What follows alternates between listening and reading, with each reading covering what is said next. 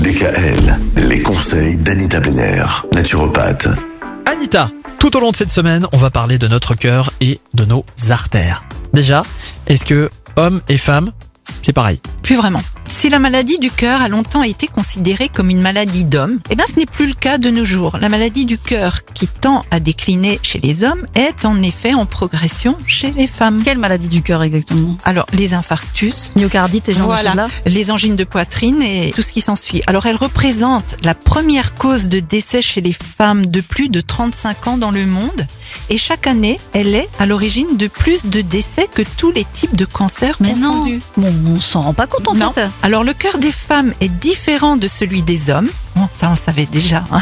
D'ailleurs, est-ce que c'est vrai que, je suis une petite parenthèse, mais est-ce que c'est vrai que la taille de notre cœur, c'est celui de notre main quand on est en point fermé? Ah ça je ne sais pas. Je ne sais pas où Ah oui. vous avez eu Ah. cette info. Voilà. Mais J'ai eu cette info euh, la semaine dernière. D'accord. Pourquoi pas.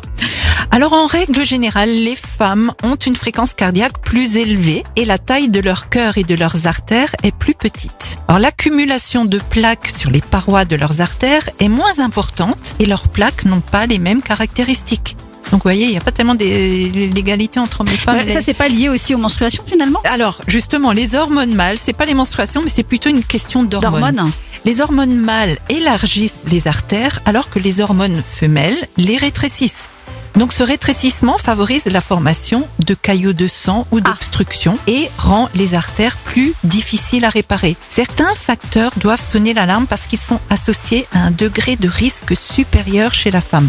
En particulier, les femmes qui fument, qui ont du diabète, qui ont de l'hypertension et des antécédents familiaux de maladies du cœur, donc dans la famille. Alors si vous avez eu des décès cardiaques dans votre entourage et que vous ne prenez aucun produit naturel pour le cœur, ben moi je vous invite très fortement à compléter les mesures de mode de vie qui s'appliquent et dont nous allons parler durant toute la semaine. Et on va commencer demain en parlant de la coenzyme Q10. Qu'est-ce que c'est? À quoi ça sert?